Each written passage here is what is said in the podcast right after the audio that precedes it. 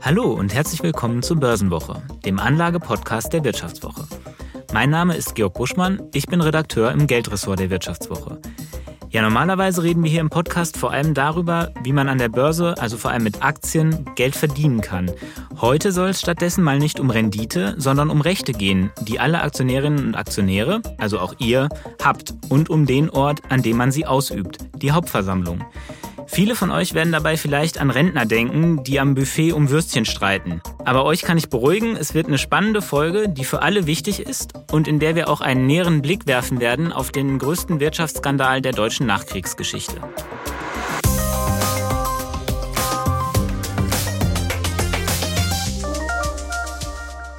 Und das tue ich natürlich nicht allein, sondern ich habe mir heute wieder einen Gast eingeladen. Und zwar die Münchner Rechtsanwältin und Aktionärsschützerin Daniela Bergdold. Schönen guten Tag, Frau Bergdold. Grüße Gott aus München. Ja, wir reden heute natürlich aus einem ganz bestimmten Grund über Hauptversammlungen, denn zum einen steht ja die HV-Saison vor der Tür, also die Zeit, in der ähm, Aktiengesellschaften ihre Aktionärstreffen ähm, abhalten. Und zum anderen gibt's gerade eine sehr intensive Debatte um die Zukunft der Hauptversammlung. Denn während der Corona-Pandemie war es ja so, dass die Hauptversammlung von einem Präsenztreffen zu einem digitalen Treffen umgemodelt wurde. Und diese Sonderregelung soll bald auslaufen. Die Ampelkoalition will das aber neu regeln und ähm, virtuelle Hauptversammlungen dauerhaft ermöglichen. Frau Bergdoll, vielleicht können wir einmal kurz erklären, was soll in Zukunft eigentlich anders werden bei einer Hauptversammlung? Ja, wir hatten ja aufgrund Corona eine Notfallgesetzgebung und es wurde alles umgestellt in virtuelle Hauptversammlungen. Das war damals auch völlig richtig und ist wahrscheinlich auch noch heute mit den Corona-Zahlen, die wir haben, völlig richtig. Eine rein virtuelle Hauptversammlung. Jetzt kommt der Gesetzesentwurf und nimmt diese Notfallgesetzgebung der virtuellen Hauptversammlung und versucht die als ein, eine Dauerlösung äh, zu installieren, neben der Möglichkeit auch eine präsente Hauptversammlung zu machen. So, und da sehen wir jetzt schon äh, die Schwierigkeiten, die wir als Aktionärsschützer damit haben. Wir sagen nämlich, man sollte nicht von der Notfallgesetzgebung ausgehen, sondern man sollte von dem ausgehen, was eigentlich jetzt 60 Jahre praktiziert wurde, eine präsente Hauptversammlung und man musste von der präsenten Hauptversammlung sagen, wie können wir die verbessern, wie können wir die in die Zukunft bringen, was müssen wir noch anbieten, damit jeder auch teilnehmen kann, was gibt es heutzutage für technische Möglichkeiten, also machen wir sie hybrid, das heißt also präsent und virtuell und nur in Notfällen, wo es eben nicht anders geht, Pandemie oder irgendwas anderes, nur die virtuelle Hauptversammlung. Ein wesentlicher Kritikpunkt an der, äh, an der Notfallgesetzgebung, die es gab zum, ähm, zu den Hauptversammlungen, war ja, dass das Fragerecht ähm, der Aktionäre doch recht wesentlich eingeschränkt wurde.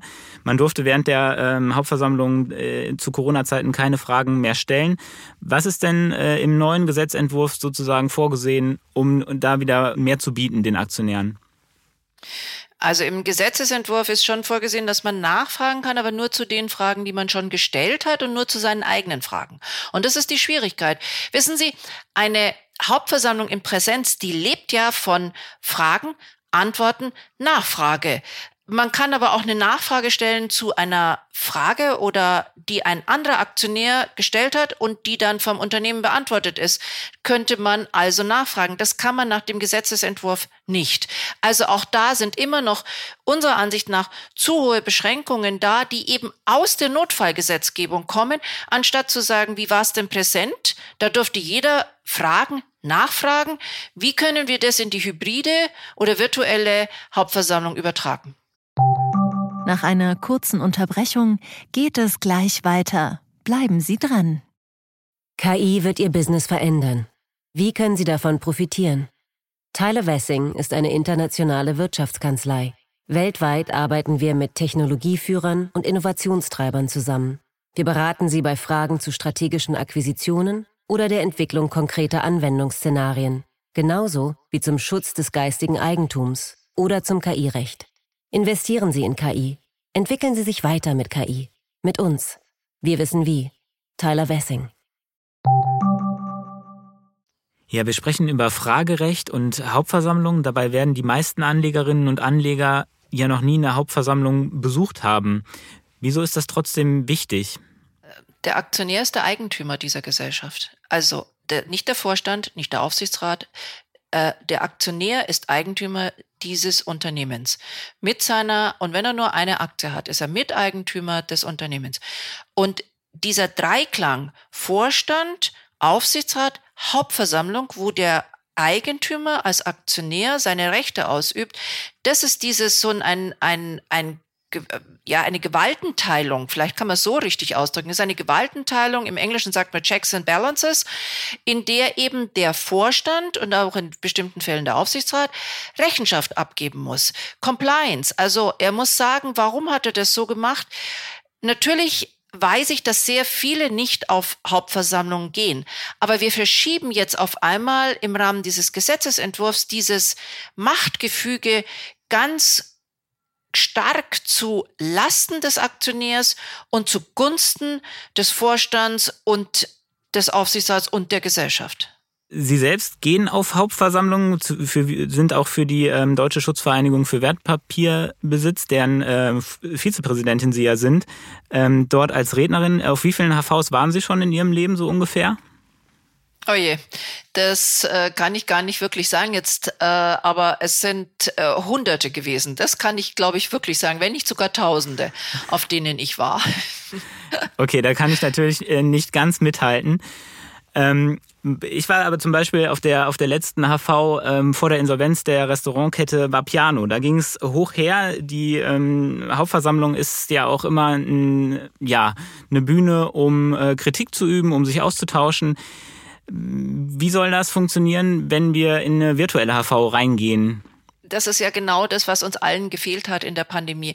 Äh, Sie müssen die Fragen, und das ist, sieht jetzt auch der Gesetzesentwurf vor, die Fragen müssen bis zu vier Tagen vorher eingereicht werden. Dann werden die Fragen von den Unternehmen beantwortet. Im Rahmen der Notfallgesetzgebung werden, wurden die dann oft alle zu Themenblöcken zusammengeklustert, also zusammengefasst. Dann hat man also zu dem einen Themenblock eine Antwort gegeben. Sie konnten als Fragender aber gar nicht mehr sagen, ist jetzt meine Frage wirklich vollständig beantwortet worden? Haben die das jetzt getroffen oder haben die in dem Ganzen, was die gesagt haben, äh, auch nur einen Randbereich zum Beispiel meiner Frage äh, beantwortet. Sie konnten aber gar nicht nachfragen. Jetzt können Sie zwar nachfragen zu Ihrer Frage, aber sind auch da beschränkt in der Zahl der Nachfragen. Da haben Sie keine Macht mehr als Aktionär. Wenn Sie nur zwei Nachfragen haben oder drei Nachfragen und die Fragen alle schon vier Tage vorher rausgeben müssen, weil es kann sich in den vier Tagen vor der Hauptversammlung alles ändern. Das ganze, die ganze Gesellschaft kann sich völlig verändern. Sie haben aber ihre Fragen abgegeben, neue Fragen können Sie nicht stellen, Ende der Fahnenstange. Also, das kann, das kann so nicht laufen. Wir können es doch, wir sind doch technisch in der Lage, eine virtuelle Hauptversammlung so zu gestalten, dass man genauso Rede und Antwort stehen kann, wie in wie wenn man präsent wäre. Wir sehen das, wir machen doch heute alle Videokonferenzen und Videochats und was auch immer. Da funktioniert es doch auch. Warum soll es denn nicht auf eine Hauptversammlung gehen? Hm. Sie haben ja schon gesagt, auf wie vielen Hauptversammlungen Sie schon äh, ungefähr waren, so grob. Und Sie waren auch auf einer ganz besonderen äh, Hauptversammlung, nämlich äh, der letzten von Wirecard, bevor der Skandal 2020 aufflog und das Unternehmen in die Insolvenz ging. Vielleicht können Sie uns da mal ein bisschen mit hinnehmen. Wie, wie ging es denn dazu? Ich äh, hatte das Gefühl, dass das eine Hauptversammlung war, der ähm, also eine Art Closed Shop. Also das war schon mal der Vorstand und der Aufsichtsrat waren sich sehr gut, waren sehr äh, miteinander verflochten. Das sah man sehr deutlich. Und die Aktionäre, muss man jetzt auch sagen, waren eigentlich eine Fangemeinde. Ich kann mich da erinnern, dass ich als einzigste äh, aufgetreten bin und gesagt habe, ich verstehe das nicht. Ich verstehe nicht, wie ihr so viel Geld machen könnt. Ich verstehe das Geschäftsmodell sehr gut, aber ich verstehe nicht, wo das Geld herkommt. Wo ist das Geld? Was ist los? Und ich habe auch nicht entlastet. Was hat denn Markus Braun, der damalige Chef von Wirecard, auf Ihre Fragen geantwortet oder wer hat überhaupt geantwortet? Herr Braun hat auf die Fragen geantwortet, aber er hat einfach gesagt, äh, alles ist wunderbar und alles ist gut, wenn Sie Herrn Braun jemals live erlebt haben. Und das ist genau das, was mir dann fehlt, auch an der virtuellen Hauptversammlung. Ich möchte die Menschen vor mir sehen. Ich möchte mal sehen, wie der auf meine Frage antwortet. Und zwar nicht präpariert in vier Tagen, was er nun zu sagen hat oder was von, vom Backoffice, von der, von der Rechtsabteilung und vom Marketing und von wem auch immer ihm gesagt wird, dass er sagen muss. Ich möchte mal sehen, wie antwortet der denn auf meine Frage? Frage. Wie reagiert er, wenn ich ihn vielleicht ein bisschen angreife? Wie reagiert er, wenn ich nachfrage? Das sind doch die Dinge, die wichtig sind. Sie müssen doch ein Gefühl bekommen für den Vorstand, der da vorne sitzt und letztlich die Geschicke dieses Unternehmens leitet, in dem Sie Ihr Geld haben. Sie haben gesagt, die äh, Wirecard-Aktionäre waren eine, äh, eine Fangemeinde. Waren Sie dann die Buhfrau auf der HV oder wie, wie sah das aus? Hundertprozentig. Ich wurde äh, danach von verschiedenen Aktionären angesprochen, die mich quasi beschimpft haben. Ich würde dieses Unternehmen niederreden, anstatt dass ich stolz wäre, dass wir in Deutschland auch einen, einen quasi Alphabet und äh, Google, äh, nicht Konkurrenten, aber so ein Unternehmen wie Alphabet und Google hätten. Äh, ich würde quasi nur, den, nur das Schlechte sehen und anstatt dass ich hier äh, Hosiana sagen würde, würde ich die angreifen. Auch der Aufsichtsratsvorsitzende wusste überhaupt nicht, was er mir antworten sollte, wie, er, wie, wie ich vom Pult gegangen bin bin, der sagte, ich weiß jetzt nicht, ob ich mich bedanken soll für Ihre Rede. Das werde ich nicht vergessen. Ja, solche Vorwürfe haben ja auch kritische Journalisten und sonstige Kritiker des Unternehmens äh, wirklich zu Genüge zu hören bekommen. Ein Phantom im ganzen Bereich Wirecard blieb ja immer der ehemalige Chief Operating Officer Jan Masalek. War der denn bei der Hauptversammlung noch dabei? Der war dabei, aber der hat sich da nicht eingemischt. Das war der Herr Braun und es war der Aufsichtsratsvorsitzende, die da letztlich zu Wort gekommen sind. Hat, hat nur äh, da gesessen und einen guten Eindruck gemacht. Ja, genau. Ähm, jetzt ist ja die Wirecard HV sozusagen einfach aufgrund dessen, was danach kam, so eine sehr besondere. Hatten Sie in Ihrer Karriere sonst noch ähm, Hauptversammlungen, an die Sie sich besonders erinnern? Ja gut, also ich meine, da gibt's viele. Gehen wir in die weite Ferne zurück, denken Sie an BMW und Rover. Äh, da war das Unternehmen in hohen Schwierigkeiten, äh, wie das mit Rover so geplatzt ist. Äh, und das ist jetzt auch nochmal, vielleicht kann ich da nochmal ein, eine Brücke schlagen zu der zu dem Gesetzesentwurf. Ich bin absolut der Meinung, dass eine präsente Hauptversammlung immer und ausschließlich notwendig ist, wenn es darum geht, dass wir über die Zukunft des Unternehmens entscheiden. Und das sind diese Verfahren. BMW hatte damals Rover übernommen, richtig? Ja, und ist dann ja mit Rover äh, schwer ins, ins, ins Schlingern gekommen und äh, hat äh, also große, große Schwierigkeiten gehabt.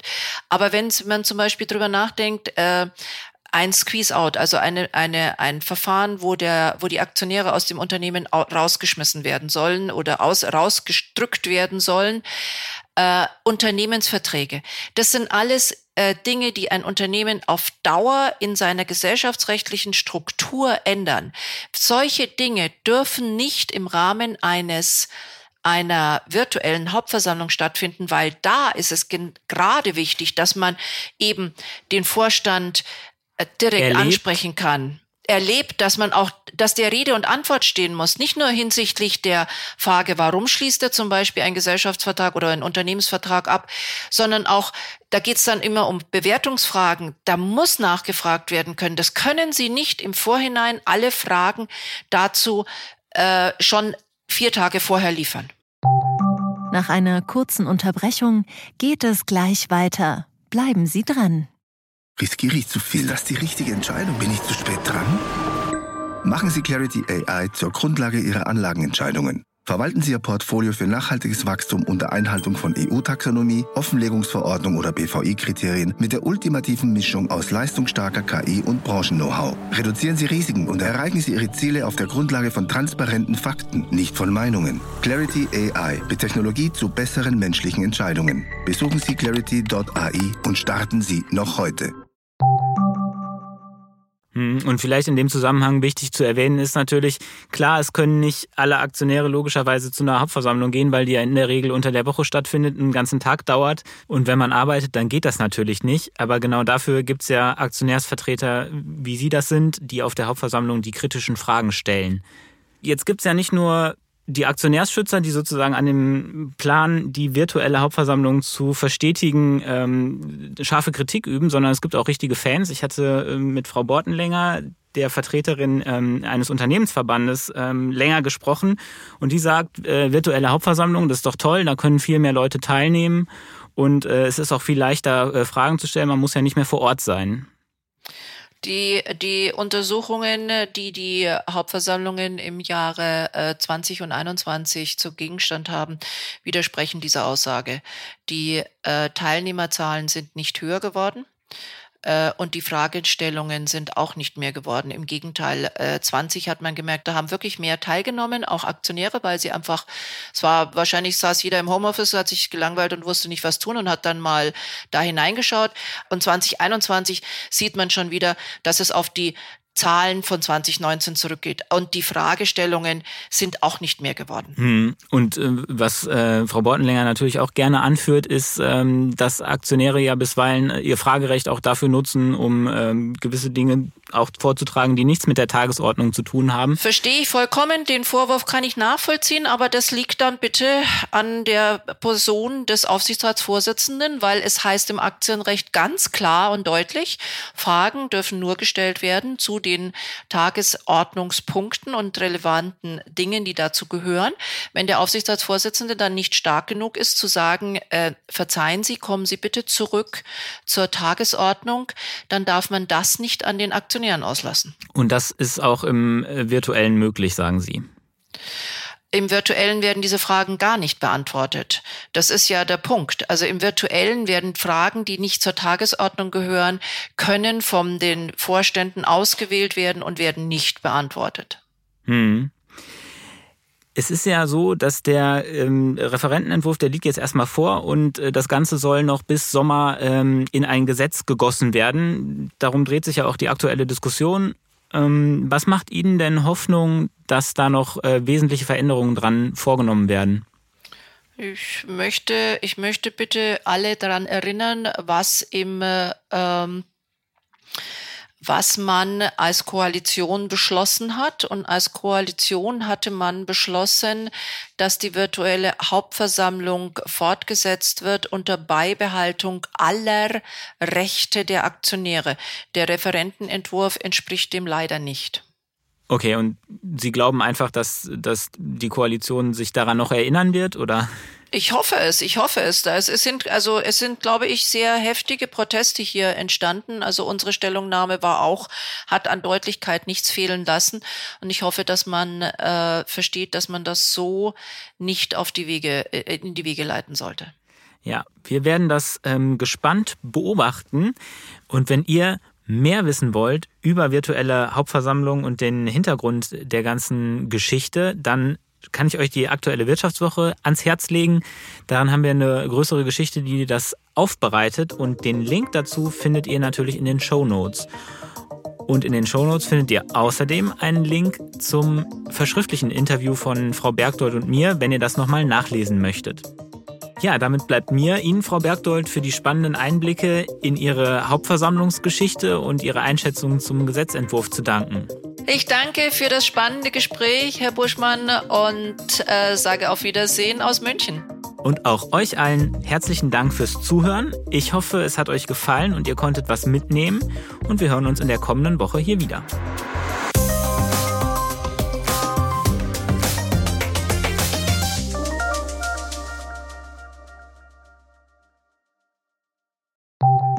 Nach einer kurzen Unterbrechung geht es gleich weiter. Bleiben Sie dran.